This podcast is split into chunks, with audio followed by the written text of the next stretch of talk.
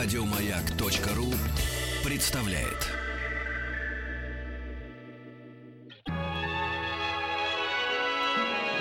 Маяк.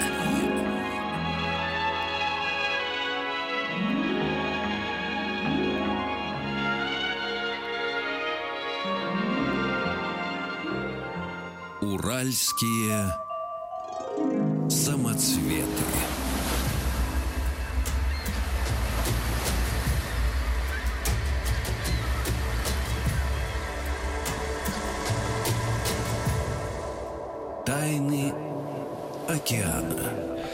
Вечер, здравствуйте. Вахтанг Махарадзе, Павел Картаев. У нас сегодняшний гость Михаил Флинт, биоокеанолог, доктор биологических наук. Добрый вечер. Добрый вечер, коллеги. Добрый вечер. И сегодня мы поговорим о Черном море. Я только что из Сочи вернулся. Море детства. Море детства моего. Э, Я прилетел, э, посмотрел, ну, у нас в гостинице были такие табло, температура воздуха плюс 27, температура моря плюс 18. Я подумал, нет, я не хочу купаться. Почему? Потому что холодно, я привык все-таки к теплым э, морям. Но вот ощущение детства, что там было теплее. Или мне кажется, может быть, в детстве все кажется теплее. Это безусловно. В детстве все кажется лучше. Но я думаю, что ваши мудрые родители возили вас к Черному морю, конечно же, не в конце мая. Нет, это было не в конце мая, это был, конечно, июль-август. Это был июль-август, а в июле-августе, конечно, температура моря, особенно около берега, потому что и сам берег прогревается, нагревает море. И небольшие глубины около берега, они гораздо легче пр- прогреваются солнцем, чем открытые глубоководные части бассейна. Поэтому там становится значительно теплее. И вот местные жители, когда бывают такие явления в Черном море, когда ветер дует с берега, и поверхностную теплую воду этим ветром угоняет. А ей на смену поступает более глубокая холодная вода. И местные жители подходят, пробуют воду и говорят, 23 градуса. Нет, это холодно. Холодно, конечно. А что такое рапаны? Вот я ни разу не был на Черном море, а все мои друзья, знакомые говорят, вот приезжаешь на Черное море, а там кричат рапаны, моллюски, что-то какие-то там эти, какие-то рыбки там еще. А Вот рапаны, вот я не знаю, что такое. Вы знаете, вообще с рапанами... Рапаны — это моллюски. Моллюски. Да, они похожи на огромные улитки, которых мы О. можем видеть. Вот на виноградную улитку они похожи в принципе. Но на самом деле раковина у них гораздо более мощная, толстая, тяжелая. И это моллюски-хищники. Мгм. Вообще с рапанами очень интересная история связана, потому что это не коренной житель Черного моря. Привезли их Привезли. на Причем днищах кораблей. привезли э, в Черное море, перебазировались с Дальнего Востока катера военные. Мгм. Это был 49 год. И вот в 49 году Рапана была привезена в Черное море, и был некий такой период, когда она адаптировалась, а потом в последние, скажем, там 30-40 лет она настолько интенсивно хозяйничает в Черном море, что потери гигантские происходят. И более того, она сама умирает. Поскольку происходит вообще очень интересная вещь, она сжирает других моллюсков, более мелких, А которыми она питает. по- погибает от голода. А потом ей не, самой нечего есть, она умирает. И вот э, бывают такие периоды, когда все пляжи засыпаны рапаной, так что песка даже не видно. Мгм. Дохлую рапану раку- раковину выбрасывает на берег. И это вот следствие не воздействия человека на Черное море, не какой-нибудь там антропогенный, как мы называем, а, фактор, который убивает эту рапану, а это следствие вот этих естественных циклов, которые довольно быстро в Черном море сменяют один другой. И результатом бывает вот такая вот удивительная совершенно ситуация, когда ходишь по пляжу и не можешь докопаться, лечь не можешь, потому что рапаны толстые такие, Мгм. мощные моллюски, И на них не очень копейки, наверное, да, там? Ну да, в свое время, когда их бывает мало, их достают, ныряльщики вытряхивают оттуда содержимое. Мгм. Собственно, самого моллюска, который, кстати, очень-очень вкусный. Если рапану варить, и потом так слегка, и потом ее есть со всякими специями, это совершенно потрясающе вкусное красота. блюдо. Да, я считаю, что это не хуже мидии, а на мой взгляд и лучше. Но это не опасно на берегу Не- покупать у торговцев и есть? Нет. А потом легко. мамашки говорят, а что-то у меня у ребенка там вот опять это живот болит. Ну- Вообще часто мамашки жалуются на то, что на Черном море вот такая беда с детьми. Живот болит, скажем так. Ну, знаете, с детьми всегда беда. В смысле живота. Я знаю, что такая беда бывает и в Подмосковье, когда начинают яблоки созревать. И мы с вами, наверное, в детстве эту беду проходили. А на Черном море миндаль цветет. О, я тебе скажу.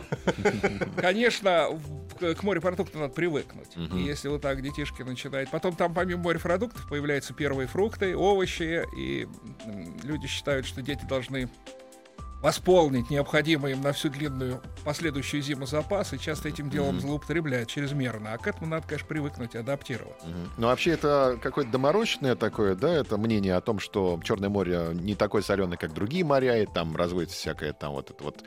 э, Антисанитария. Антисанитария, А, а, инфекция. э, вот, знаете, антисанитария, вот э, так будем ее называть образно, она в любых морях разводится. Ей и в пресных водах, и в э, полной солености в морской. Ей это не важно. Но в Черном море действительно поверхностный слой менее соленый, чем э, воды, лежащие в глубине. Вообще, эта вещь очень интересная, потому что многие люди, приезжая на Черное море, даже не представляют себе, на самом деле, что этот бассейн двухслойный. У него есть живая... Вообще, Черное море в центральной своей чаше глубинной, а глубина его примерно 2 километра 200 метров. Довольно глубокий бассейн. Но живая часть этой водной толщи, это всего 150-180 метров. И многие люди, вот приезжая на, этот- на берег этого замечательного бассейна, купаясь там, они даже себе не представляют, что вся жизнь сосредоточена в верхних 150 метрах. А ниже лежит слой, отравленный сероводородом. Абсолютно мертвый. А именно поэтому черным оно называется, да? Ну, знаете, я вообще даже, несмотря на то, что я в Черном море работаю с начала 80-х годов, я не смог найти однозначного вопро- ответа на этот вопрос. Ну, Легенд много, да? У легенд очень много. И, кстати, вот э, отвлекаясь в сторону от очень важного вопроса о загрязнении Черного моря, к которому мы вернемся, он очень важен для людей, которые едут туда и как-то планируют свое отношение с бассейном, особенно когда детишки в этих группах туристических. Так вот, я очень много работал и на судах разного калибра, размеров в Черном море. И меня поражало, насколько быстро меняется настроение этого бассейна. Вот я работал в, э, там с подводным аппаратом, маленькая лодочка подводная, в которой два человека только помещаются. И мы работали, исследовали как раз поверхность этого сероводородного слоя на глубине около 200 метров. И вот когда спускает аппарат на воду, море абсолютно гладкое. Вот мы там работаем, нам поступает сигнал, начинает ветер, надо подниматься. Вот пока мы поднимемся, и пока нас судно начинает специальным краном брать, уже нас трудно взять. Настолько Черное море меняет свое настроение, настолько большая волна там поднимается. Так вот, вместе с этим Черное море меняет свой цвет. Из такого необыкновенно глубокого, голубого, иногда даже темно-бирюзового, оно превращается в мрачное, серое, черное. И я думаю, что, может быть, од- и, кстати, одна из объяснений названия, вот оно связано с этим. Потому что изменение происходит мгновенно. И очень гостеприимный бассейн превращается в бассейн очень мрачный по цвету и, надо сказать, по ощущениям, которые Недружелюбные, да, да? люди, люди испытывают на судах. Кстати, вот вы сейчас сказали, я вдруг понял, что самые большие штормы э, в своей жизни я видел как раз на Черном море. Когда мы отдыхали в Батуми, там был достаточно длинный пляж.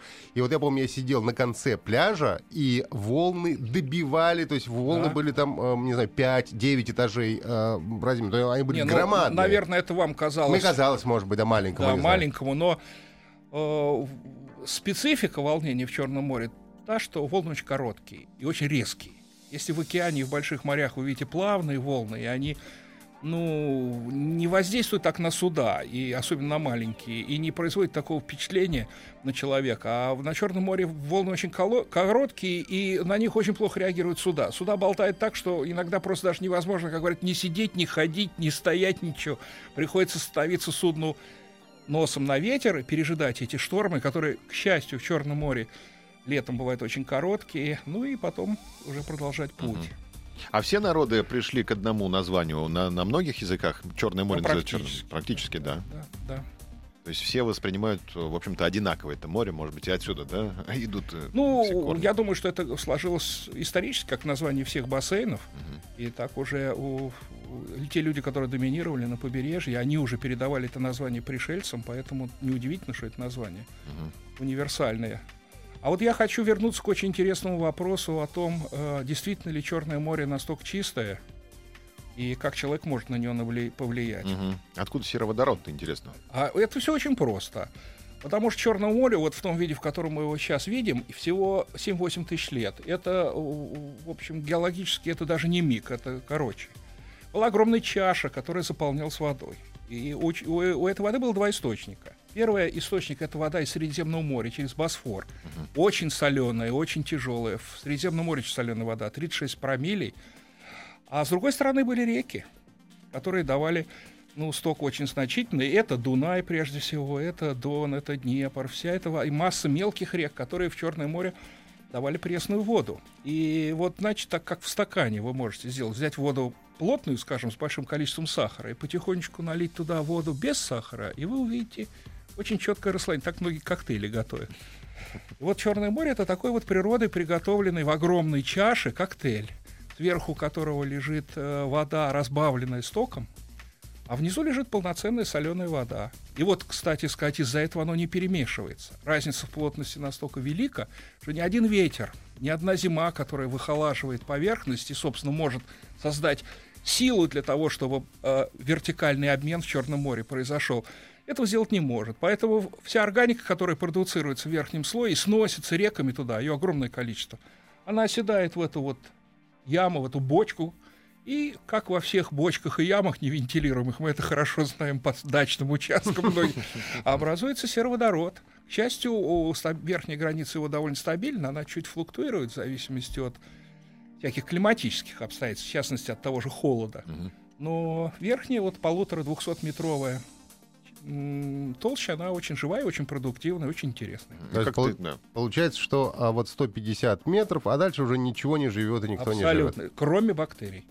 Потому что эти замечательные организмы То есть никаких везде. глубоководных скатов, ничего, не знаю. Ничего. Там нету ничего. А как-то можно Там- это использовать на благо человечества? Ну, были разные мысли. Это, из этого сероводорода собирались делать э, серную кислоту.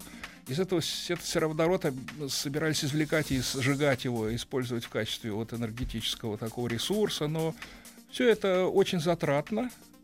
С другой стороны, рождает массу попутных проблем экологических, решение которых я бы оценил как более трудное и менее эффективное, чем, собственно, получение энергии или серной кислоты. Это мы можем и в другом месте, и гораздо более дешево и без таких вот опасений экологических получить. Интересно, а что-нибудь делается ради того, чтобы Черное море очистить, э, сделать другим? Делается, конечно, и, и вот, понимаете, в Геленджике еще недавно, вот город Геленджик, там до 5 миллионов приезжих бывает в Геленджикском районе летом, представляете себе? Я представляю, я был в Геленджике как раз Да, летом. И он практически э, не имеет достаточно, ну, современных, даже я бы сказал, не только современных, а даже архаичных очистных сооружений. Поэтому все, что поступает в канализационную систему, э, заключается в трубу или в две, и эти трубы идут по вдоль мелководья прибрежного и выливается на расстоянии, там, скажем, двух-трех километров около дна, разгружается. Так что это тоже не, не очень хорошо. Да, давайте продолжим после небольшой паузы. Михаил Владимирович Флинт у нас в гостях, биоокеанолог, доктор биологических наук. Говорим о Черном море. Тайны океана. Добрый вечер, Вахтанг Махарадзе, Павел Картаев и наш сегодняшний гость Михаил Флинт, биоокеанолог, доктор биологических наук. Мы сегодня говорим о Черном море. А Босфор всегда был? Интересно. Люди заходили из Средиземного моря? Да. Да? Мы же с вами касались истории заполнения чаш Черного Да, моря да, да. водой. Да, вот Ага. Босфор был таким рукавом, по которому средиземная вода туда поступала. Люди заходили всегда, причем од- один из поводов захода в Черное море был рыбный промысел. И ведь э, вот то, что сейчас в Черном море выглядит очень, э, с точки зрения вот экологического своего облика, очень убого, это знаменитый Каркиницкий залив. Это меляк, заполненный водорослями полугниющими, медузами. И, в общем, если не считать, что по берегам этого Каркиницкого залива один из самых лучших воздухов и климатов для того, чтобы поправить состояние легочной системы, особенно у детей.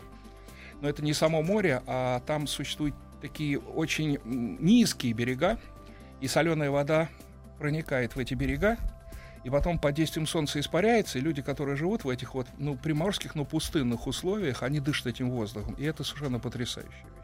Эти курорты были известны еще с, со времен, э, когда появились первые легочные заболевания, и многие петербуржцы ездили туда лечиться. Но, возвращаясь к вашему вопросу, это был один из самых продуктивных районов Черного моря. Там ловили осетров, там ловили гигантских сазанов, и греки приезжали туда, и, собственно, село Портовое, которое вы сейчас можете увидеть на карте, такой небольшой поселок или маленький городок, оно было основано греками. И причина создания там этого порта — это был рыбный промысел и вывоз рыбной продукции. То есть получается, что в Черном море с рыбным промыслом было лучше, чем в Средиземном. Да, безусловно, так. А почему так получается? Ну, потому что Средиземное море вообще не очень продуктивное. А, Это море э, такое тропическое. Такие, э, такие бассейны мы называем э, по-научному олиготрофные. То есть мало трофные, мало пищевые. И, в общем, там большая продукция не... Там есть довольно хорошая морская рыбалка, но она несоизмерима по возможности добычи с тем, что было в древнем Черном море. Сейчас, конечно, картина совершенно иная, потому что самые продуктивные районы Черного моря, они разрушились. Вот Каркинийский залив погиб благодаря тому, что туда многие годы сливались э, воды с рисовых чеков. Помните, это краснодарский рис, который безуспешно пытались сделать лучшим рисом в мире. И освоение вот этих мест под, в общем, такое сельское хозяйство нетрадиционное, особенно для этого места под рисовые чеки, оно привело к тому, что Каргиницкий залив погиб. Потом в Черном море вот все популяции рыбные, доступные к промыслу, они были именно доступны. Их было довольно, достаточно легко уничтожить бесконтрольно, что, собственно, и произошло. Потому что великая концентрация рыбы была в том же самом Каркиницком заливе, где ее можно было брать вот столько, сколько захочешь. А где находится этот залив? Так, Этот залив находится, если вы посмотрите на э, э, Крымский полуостров, Мгм. он находится и, значит, с- с- к западу от Крымского полуострова будет лежать огромная мелководная область, она так и называется, северо-западная часть Черного моря, где, собственно, на вершине расположена Одесса. Мгм. Так вот, восточнее Одессы, вот восточнее этого мелководья, лежит самая мелководная часть этого мелководья, Каркиницкий залив. И там ничего нет уже, да? Там уже практически ничего нет, кроме это кусок заповедника замечательного. А, Крымский заповедник. Совершенно потрясающее место. И у него есть морская часть. Вот там лежит морская часть этого заповедника. Там гнездятся и останавливаются лебеди. И вообще, но то, что хорошо для птиц, как мы знаем, далеко не всегда хорошо для человека. А древнее Черное море тоже было наполнено сероводородом, а, если погрузиться за 150 метров? Вы знаете, этот э, процесс начался постепенно. Вот если мы посмотрим в геологическую историю, то после заполнения Черного моря э, водой разной плотности сформировалась эта двухслойная структура. И потом, по мере того, как там накапливалась органика, э, высота этого сероводородного слоя росла.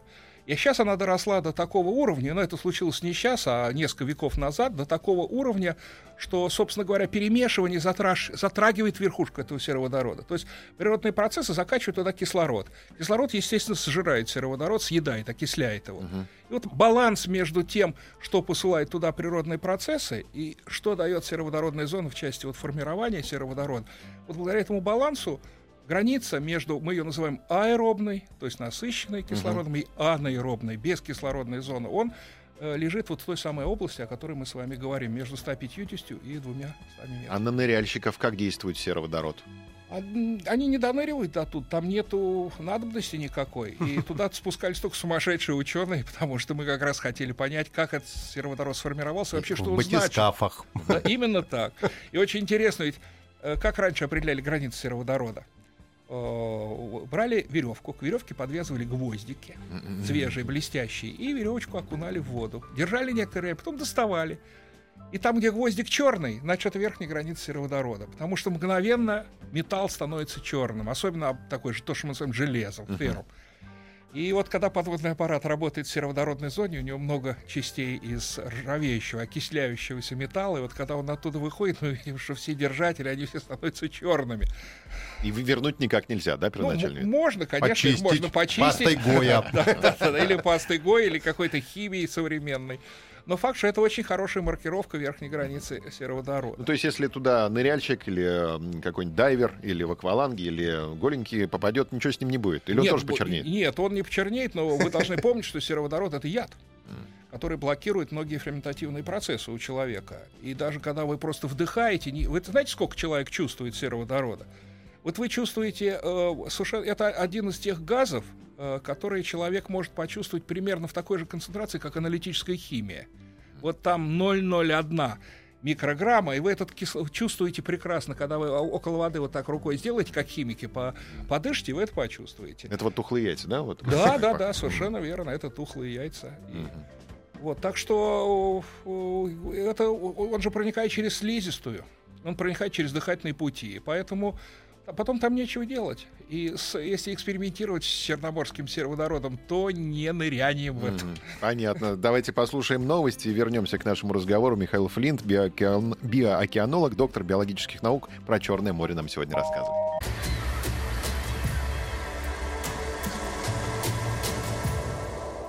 Тайны океана. Добрый вечер. Вахтанг Махарадзе, Павел Картаев и Михаил Флинт, биоокеанолог, доктор биологических наук. Сегодня мы э, говорим о Черном море. И вот Павлик затронул тему о том, что вот э, жалуется мамаша на том, что может быть опасно на Черном море. Давайте, может, поподробнее об этом поговорим. Море, солнце, пляж, приезжаешь, Да, вроде ничего да. не предвещает Какие беды, да? опасности таит Черное море? А, Черное море, как и всякий бассейн, на побережье которого живет немыслимое количество людей, а в курортный сезон их становится на порядок больше, Больше немыслими. больше, чем немыслимо, Да. и всякие стоки туда поступают, всегда существует э, проблема загрязнения. И в Черном море эта проблема, я бы сказал, такая двоякая. Собственно, загрязнение воды, от которого естественным образом Черное море избавляется, потому что в Черном море обычно летом достаточно хорошо промывается прибрежная зона. Так организованы течения морские, что вот из прибрежной зоны все это уходит. Несмотря на то, что я уже упоминал, что некоторые районы, огромные санаторные комплексы просто не имеют очных сооружений и сливают все в море, что, в общем, безобразно, но стараются делать как можно дальше от берега. Хотя море перемешивается, и это, знаете, Мгм. Так сказать, еще Где- вопрос, да, где где, это что всплывет, приплывет. да, да. Но существует еще одна проблема, о которой э, многие не знают. Она состоит в том, что вот интенсивное хозяйство, которое идет на берегу Черного моря, связанное с применением удобрений, пестицидов, эксплуатацией транспорта, оно приводит к тому, что в воздухе и в мельчайшей пыли очень высокая концентрация самых вредоносных веществ, прежде всего тяжелых металлов, которые, в общем, являются достаточно такими патогенными для человеческого организма. И эта вся мельчайшая, невидимая глазом пыль, она переносится в море при определенных ветрах довольно часто и оседает на поверхность моря. А вот поверхностная пленка любого бассейна, и моря в особенности, она обладает способностью концентрировать вот эти примеси, и прежде всего тяжелые металлы, э, в, вот в, в тончайшем слое, который исчисляется несколькими микронами. И концентрация там достигает фантастических величин. Вот на порядке, это не фигура речи, а это величина, на порядке больше, чем в воздухе. Дальше происходит что? Начинает дуть ветер с моря, который мы все так любим. Потому что он несет прохладу. Часто он несет волны, правда, но иногда он несет прохладу. И мы выходим на берег моря, наслаждаться этим ветром. А ветер этот из поверхности моря выдувает мельчайшие невидимые глазу капли. И э, эти капли превращаются, опять же, невидимый пар, которым человек дышит. И вот все эти великие концентрации тяжелых металлов, в частности, они в этом па- паре концентрируются. И вот мы измеряли концентрацию тяжелых металлов на уровне дыхательных путей человека на побережье Черного моря. Вот при определенной ситуации, которую я хочу подчеркнуть, это связано с ветрами, дующими с моря, это обычно их там называют южные ветра, она на порядке величин выше, чем э, в час пик на улице Горького. Так что вот все представления о том, что мы пришли туда, подышали воздухом, и нам стало хорошо, и мы проветрили свои легкие, они, конечно, справедливы, но далеко не всегда. А И что же делать? Как опознать эту опасную потенциальную я, я, я, о, настоятельно советую о, воздержаться от таких вот массового, долгого пребывания на берегу моря, особенно детишек, в период, когда дует ветер. Особенно вот в конце летнего сезона, когда очень люби, люди любят отдыхать, вот концентрация этих вредоносных веществ в поверхностной пленке моря может, быть- может быть очень высока. А потом представьте себе, как человек купается. Он ныряет в воду, то есть входит в воду, ну, он нырнул первый раз, потом он выныривает и плывет. И что происходит? Вот эта вот пленка поверхностная, она попадает то ему в глаза, то в рот, то в нос, потом опять в глаза, потому что голова его двигается и соприкасается как раз вот с этой вот пленкой. Поэтому самое лучшее время, самое чистое время для купания и для отдыха – это время, когда ветер дует с земли. Мгм. И несмотря на то, что, как правило, этому ветру сопутствует небольшое охлаждение э, э, воды, чуть более низкие температуры, я очень советую его использовать и для купания, и для отдыха, потому что море вам явится своей наиболее чистой стороной. Ну, А вот в, ка- в какое время суток лучше купаться? Это связано с э, ветром, а не с временем суток. Вот э, безветренная погода или, или э, когда ветер дует с э, суши, Мгм. вот это самое лучшее время, вне зависимости от времени дня. А ночью выходят гады там э, на мелководье? Нет Есть там- опасность? Нет никаких гадов в Черном море, к сожалению. А, нету? Нету. А, то есть можно ночью купаться? Но Да. я зато помню, я в Черном море ловил крабов и ловил ставриду. Ого. Да. Вот. Была А рыбалка. крабы откуда? Тоже на дальневосточных кораблях пришли? Что Не знаю, но Нет, есть крабы краб- там, собственно, их несколько видов. Они небольшие, они, собственно, черноморские. Ставриду там ловят до сих пор. И это очень важный промысел. Хотя, если вот мы с вами посмотрим на цифры, там, скажем, Ставриды промышляет во всем Черном море, ну, в лучшие годы 350 тонн, казалось бы, да, по сравнению с тем, что мы имеем в океане, это чепуха. Но всегда надо помнить, что местный промысел, он иг- играет огромную роль для местного населения и, и в случае Черного моря для туристов. Потому что это жареная ставрида, весь болгарский курортный берег пропах жареной ставридой. И это замечательная рыба, вот все ее с удовольствием едят. Рыбаки ее привозят свежую, к ним выходят такие болгарские женщины, такие домохозяйки, покупают, все это такое действие. Потом все это жарится на улице, продается. Это очень здорово, абсолютно безопасно, потому что став- ставрида очень здоровая рыба. Там ловят э, более крупную рыбу, кефаль, но сейчас более редко. Но мы помним даже про шаланды Да, полная да, кефаль. да, но сейчас, к сожалению, да, кефаль это в основном западная часть моря, хотя и у нашего берега а, есть эта рыба. Селё, сельч э, там есть, который тоже, э, у него есть осенний ход, ее ловит именно на такие снасти, которые вы вспоминали, длинная леска и много крючков. Да, я просто вспомнил в детстве, Да. что э, мы с отцом рыбачили с волнореза, ты выходишь высоко, далеко в море, и вот длинная-длинная у тебя леска, и на этой леске очень много-много маленьких крючков, ну, типа блесна. И на конце у тебя грузило, и ты забрасываешь это довольно на большую глубину, это там не знаю сколько метров, и потом потихонечку начинаешь подтягивать, и просто вытягиваешь, и рыбки, они как-то сами насаживаются на эти крюч- крючочки, да. А я все никак не могу, значит, успокоиться и думаю про легочников. Вот вы говорите, что да, легочники Да. отдыхают на Черном море, и тут Да. же говорите, что вот такая Правильно. беда есть, да? Вы знаете, в Черном море существуют разные районы. И вот э, э, район, о котором мы с вами в этом смысле говорили, это район Каркиницкого залива, это северо-западная часть Черного моря. Это удивительные совершенно курорты. И не потому, что там хорошее море. Море там последние я, несколько десятилетий, оно ужасное. В него иногда просто нельзя войти. Оно заполнено водорослями разлагающимися, медузами в огромном количестве. Это там много, да, медуз, я помню. Да. Но к этому морю привыкают огромные степные районы, очень низкие, в которых, если вот возьмете лопатку и копнете, то вы увидите на глубине 10 сантиметров соленую воду. Соленую.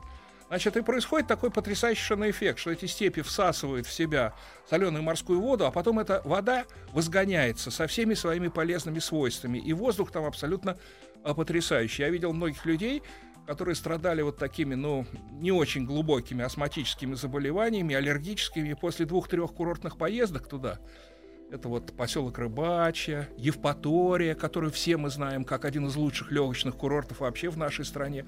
Люди от этого избавляются, возвращаются совершенно другими людьми.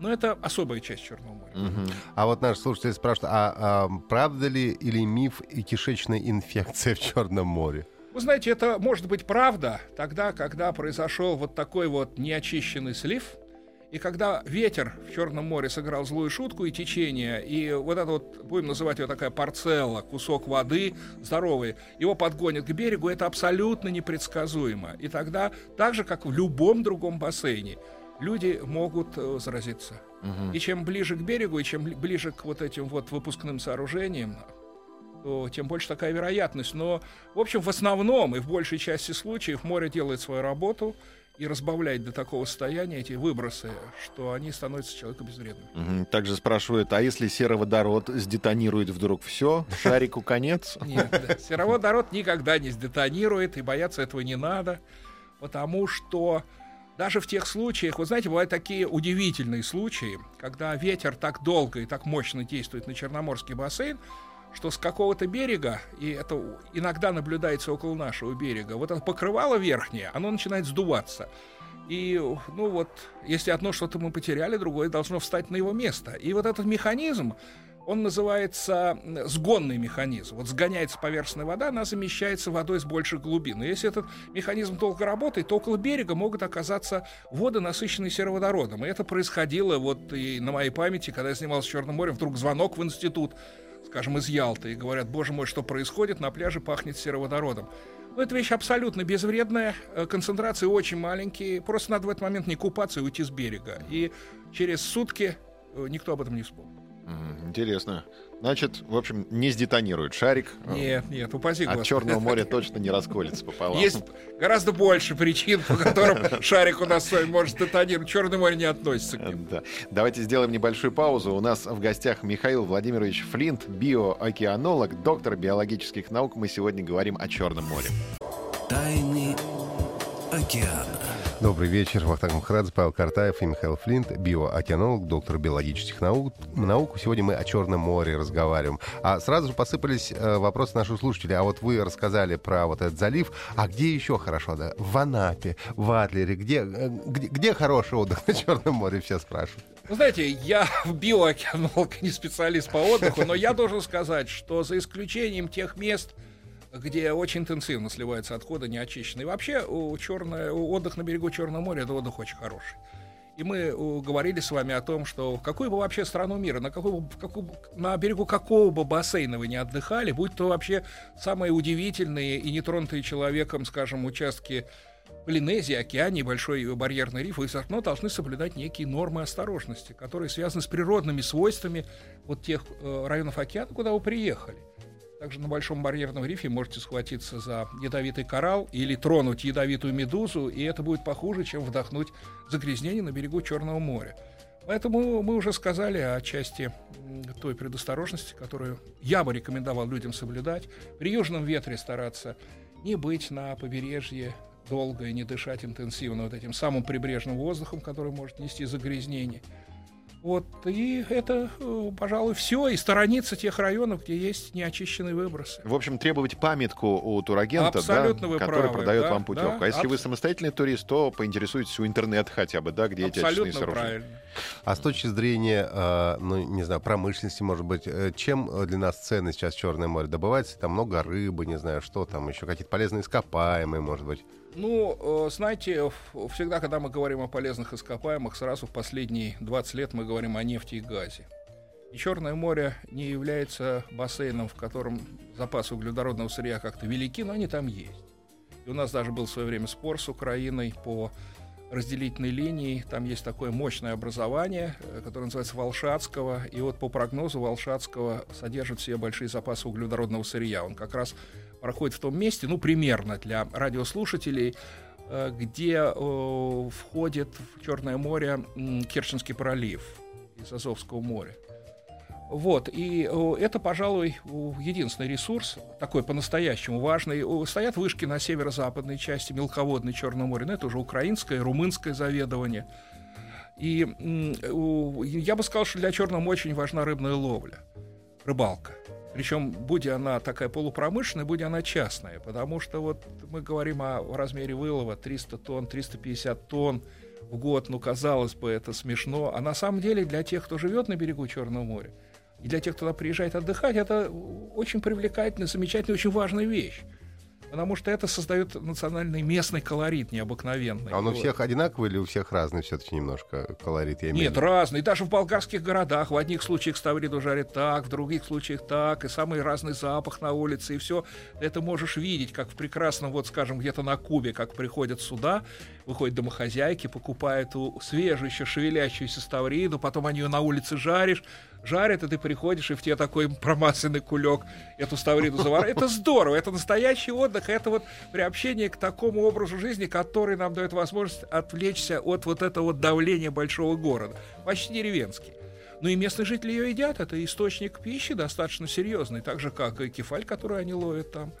Вот. э. Несколько стран, да, э, пользуются Черным морем, а есть какие-то нейтральные воды, территории нейтральных вод? Э, Ну, сейчас практически Черное море практически перекрыто 200-мильными зонами, но там есть соглашение по Черному морю, которое позволяет э, определенным образом планировать судоходство и прочие всякие вещи. Но вот, скажем, если сравнить современную ситуацию с той, которая была в 80-е годы, когда мы очень большую науку делали в Черном море, связанную с пониманием того вообще, какое у этого бассейна будущее, и как прогнозировать это будущее в связи с изменением климата и действием человека на, на бассейн, то тогда мы совершенно свободно работали. И только для в 12-мильных зонах мы просили разрешения у страны, то это было, в общем, больше формальностью. Сейчас это стало в общем, значительно э, труднее, к сожалению. Uh-huh. А с ситуацией, которая сложилась, ситуацией, которая сложилась у нас с Украиной, это стало еще, еще более трудно. И, я надеюсь, что все это наладится, потому что, знаете, это бассейн общего пользования. Столько европейских и азиатских стран туда выходят. И мы должны знать, что там происходит в Черном море. Во благо этих же стран и жителей. И не только кто туда ездит как турист, а во благо тех, кто живет на берегу. Это огромное количество людей. 7 тысяч лет, да, Черному морю? Вот в том виде, в котором да, мы в том видим. виде, в каком mm. виде мы оцениваем примерно 7-8 А сколько тысяч. еще впереди лет, интересно, у Черного моря? Да бесконечно. Понимаете, я вот очень интересно, когда мы иногда разговариваем о климате, об этих каких-то огромных перспективах, я стою на той точке зрения, что мне интересно, что будет со мной, с моими детьми и внуками. А, и вот в этом смысле я могу успокоить и вас, и наших радиослушателей. На нас хватит, да. На нас хватит прекрасного черного, Спасибо. но его надо беречь. У нас в гостях оптимист Михаил Флинт, большое. доктор биологических наук. До свидания. Всего До доброго. свидания. Спасибо вам. Еще больше подкастов на радиомаяк.ру.